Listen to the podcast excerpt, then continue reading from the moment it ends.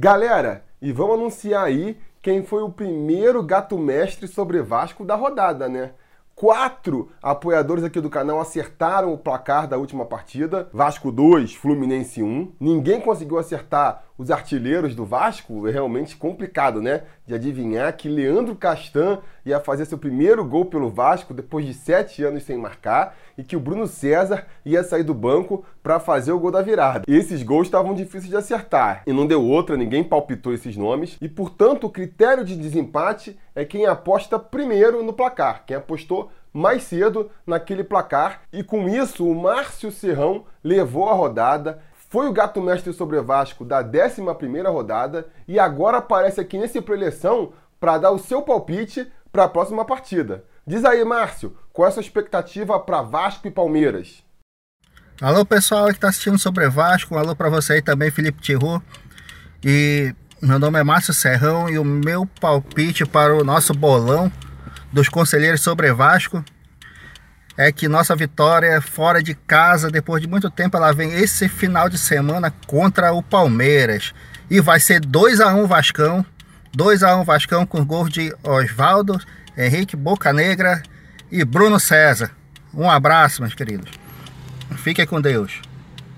É, olha aí, ó. Será que o Márcio vai ser gato mestre de novo essa rodada?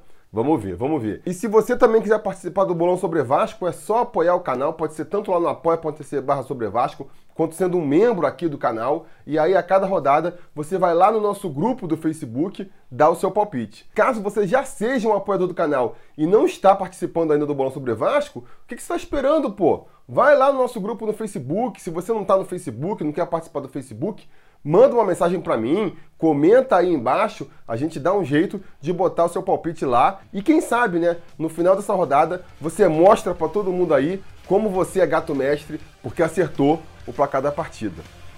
Partiu?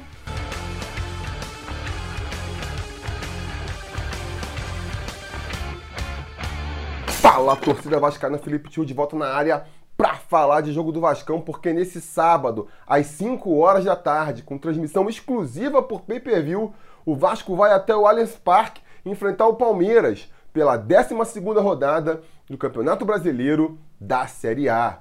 Um jogo bem complicado para o nosso Vascão, né? Um jogo bem complicado. Eu sei que a torcida está empolgada com o Vasco, mas vamos botar as coisas em perspectivas aqui, né? Vamos botar o pezinho no chão. É uma partida onde é bem complicado do Vasco pontuar. Pô, você não é vascaíno, Felipe, já tá aí jogando a toalha de novo. Não tô jogando toalha nenhuma, galera. Acho que o Vasco pode ganhar sim. Não acho que vai ser nenhum absurdo o Vasco voltar de São Paulo com os pontinhos na mala, não. Um empate, que já seria excelente, ou quem sabe até uma vitória. Nada disso. Já vi times muito piores que o Vasco ganharem de equipes muito melhores que a do Palmeiras. Então, é um resultado completamente possível. Não coloco nem naquela prateleirinha ali dos jogos impossíveis, sabe? Aqueles jogos que a gente fala assim, só um milagre pro Vasco ganhar? Não, não precisa de milagre pro Vasco ganhar o Palmeiras, não. Agora, não deixaria de ser um resultado bem improvável uma vitória do Vascão, né? Resumindo, eu acho que para o Vasco sair vitorioso desse jogo contra o Palmeiras, a gente precisa estar em uma daquelas tardes em que tudo dá certo. Sabe quando tudo dá certo? Tudo que você tenta funciona, tudo que o adversário tenta dá errado. Se isso acontecer, se quando o Vasco criar uma chance lá na frente, não desperdiçar, conseguir fazer seu gol, se quando o Vasco porventura falhar lá atrás, o ideal é que ele falhe o mínimo possível, e quando falhar, o ataque do Palmeiras desperdiçar aquela chance clara, se isso acontecer, a gente pode muito bem voltar aí com três pontos de São Paulo, seria excelente para a campanha do Vasco. Mas, repito, a gente tem que botar as coisas em perspectiva. A gente está indo enfrentar o líder do campeonato na casa dele, um time que tem um orçamento muitas vezes maior do que o nosso, que tem ali um elenco muito mais qualificado. Você pega o, o time reserva do Palmeiras, o terceiro time do Palmeiras, se você for analisar no papel, é capaz de ter um time mais talentoso do que o nosso time titular. Então é um jogo complicado. O Vasco vem jogando bem, vem crescendo aí de produção, mas o, adversário que a gente vai enfrentar hoje é um adversário mais difícil do que um Ceará, do que um Fluminense e até mesmo do que um Internacional e um Grêmio. Se a gente voltar a desperdiçar chances claras lá na frente, que nem desperdiçou nas últimas partidas, ou continuar dando brechas lá atrás para o adversário chegar na cara do nosso gol, que nem a gente deixou nas últimas partidas, contra o Palmeiras, isso pode ser fatal. Porque é isso, né? A torcida do Vasco está empolgada aí com esse crescimento do Vasco e realmente tem motivo. O Vasco venceu aí três dos seus quatro últimos jogos e o único jogo que perdeu, perdeu daquela maneira que a gente sabe, lá muito por conta da interferência do VAR, mas ainda é um time limitado. Ainda é um time buscando ali uma excelência. Tá jogando mais direitinho, já é um time mais competitivo, mas é um time que tem muita dificuldade de fazer gols ainda e é um time que apesar de estar tá defensivamente mais sólido,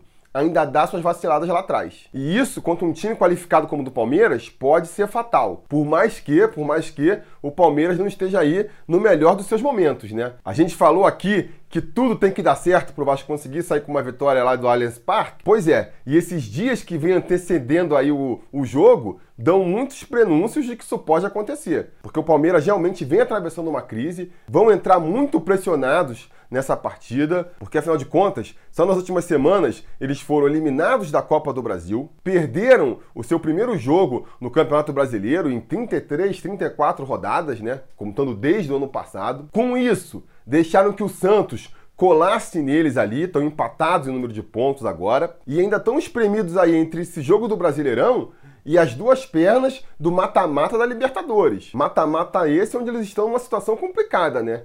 Foram jogar lá na Argentina na terça-feira, chegaram a estar tá perdendo de 2 a 0. Ali realmente, se eles voltassem com aquele placar, era capaz da, da coisa já ter estourado antes dessa partida contra o Vasco. Conseguiram recuperar o placar, né? Terminou o jogo em 2 a 2 o que deixa a situação deles relativamente tranquila no jogo da volta, mas eles não podem se descuidar. Então eles vão entrar nesse jogo contra o Vasco com um olho no peixe e outro olho na quitanda, porque o Godoy Cruz já mostrou que pode surpreender eles, não podem vacilar no jogo da volta. Mas o jogo contra o Vasco também vai ser muito importante, porque se o Palmeiras não vence a gente, a chance de eles perderem a liderança no Campeonato Brasileiro é muito grande. Afinal, no domingo, o Santos joga em casa contra o Havaí, que é só o lanterninha da competição. Quer dizer, o Palmeiras vai entrar bastante pressionado nessa partida contra o Vasco aí, para conseguir o resultado positivo e se manter na liderança do Brasileirão. Agora, se isso vai ser bom ou vai ser ruim para a gente, aí não dá para saber, né? A gente pode analisar pelo lado de que vai ser bom, porque o Palmeiras pressionado pode entrar nervoso, pode entrar afobado. Se não começar jogando bem, a torcida pode começar a pressionar e piorar o clima para eles ainda mais. E aí o time do Vasco poderia se aproveitar disso para quem sabe até surpreender. Mas a gente pode ler isso por um viés mais negativo também, que é analisando que o Palmeiras vai ter que entrar completamente focado, encarando esse jogo como uma verdadeira final, porque eles sabem que se eles não conseguirem vencer, a crise que está rolando lá no Palestra Itália só vai aumentar. Então a gente pode também acabar aí pagando pato, né, de encarar um time completamente motivado, com sangue nos olhos, desesperado para sair dessa crise. É claro, é sempre melhor enfrentar um time adversário em crise do que voando, né? Se a gente estivesse pegando aí o Palmeiras vencendo tudo, goleando todos os seus adversários, dando show em campo, seria muito pior. Mas nem por isso, pegar esse Palmeiras em crise aí vai ser uma missão fácil, não. Principalmente porque a gente tem nossos próprios problemas para resolver, né? Isso que me preocupa mais. Durante a semana eu estava até mais empolgado, mas depois que eu descobri que a gente vai ter o desfalque do Rossi, só o desfalque do Rossi, eu confesso que eu desanimei um pouco. Pô, o Rossi, que já tinha cumprido suspensão contra o Fluminense, para mim estava tranquilo e certo que ia encarar o Palmeiras, de repente resolve sofrer uma apendicite, teve que ser operado ainda essa semana e agora vai desfalcar o Vasco aí pelas próximas 3, 4 rodadas. Realmente, essa foi difícil de encarar. E a solução que o Luxemburgo vai dar aí para a ausência do Rossi também não me animou muito não. Mas até para falar disso, vamos mostrar então aí o provável time do Vasco que vai enfrentar o Palmeiras nesse sábado. No gol, a gente deve ter a volta do Fernando Miguel, super importante. Se a gente viesse de Sidão para encarar o Palmeiras, aí realmente eu acho que eu jogava a toalha, mas com o Fernando Miguel a gente pode ter uma garantia de boas defesas ali atrás. Na lateral direita, sem surpresas, Iago Pikachu. Ao seu lado, vamos manter mais uma vez Oswaldo Henriques Boca Negra e fazendo dupla com o Bocaí, o nosso capitão Leandro Castan, que voltou muito bem contra o Fluminense, né? Fez até gol. Vamos torcer para ele fazer mais uma bela partida agora, porque vai ser muito importante para o Vasco. Fechando a linha defensiva, Henrique ganhou uma posição ali na lateral esquerda do Danilo Barcelos contra o Fluminense e tem tudo para ser mantido nessa partida contra o Palmeiras. Do meio para frente, também não devemos ter muitas novidades. Richard permanece como nosso primeiro volante ali, segurando tudo ali atrás. Jogando mais pela direita, Raul, que se apresentou muito bem contra o Fluminense, aparecendo na frente lá como elemento surpresa, continua no time também. E pela esquerda, a gente deve ter o Marquinho jogando ali como terceiro homem de meio campo. O Marquinho já não foi tão bem contra o Fluminense, né? Mas tem prestígio com o professor, Luxemburgo confia nele, deve se manter na equipe aí também. No ataque, pela direita, substituindo o Rossi, a gente deve ter o Bruno César, então, aí, recuperando a titularidade. Acho um pouco precipitado. O Bruno César realmente entrou muito bem contra o Fluminense, foi ali protagonista na virada do Vascão, mas eu acho que é botar a carroça na frente dos bois, já botar ele de titular nesse time.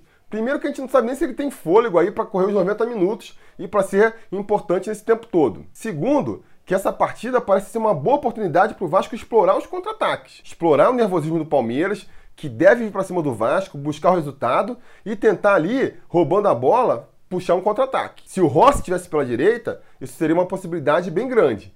O Bruno César por ali, eu já me pergunto se isso pode acontecer. Principalmente porque os outros jogadores de ataque, também nenhum deles tem essa característica, né? Vai ter o Marrone jogando pela esquerda, é um jogador mais veloz, é verdade, deve ser a válvula de escape desse time aí, mas a gente sabe, se ninguém se aproximar dele, se ninguém é, chegar para jogar junto, ele sozinho não vai resolver nada. E finalmente, fechando o time aí jogando mais avançado, a gente vai ter o Valdívia de falso 9 mais uma vez, um jogador que vem melhorando de rendimento, mas que ainda não mostrou nada no time do Vasco, né? E principalmente não tem também essa característica da velocidade para puxar um contra-ataque. Então meu medo fica sendo esse, a gente ficar muito pressionado lá atrás, tomando sufoco do Palmeiras e não tendo nenhuma válvula de escape para conseguir assustar os caras. Porque quando você tem um contra-ataque bem encaixado, o time adversário ele fica meio receoso. Ele fala assim: opa, não posso subir com tudo porque senão a gente toma um contra-golpe. Agora, conforme o jogo vai correndo, se o adversário percebe que você não tem condição nem de encaixar um contra-ataque,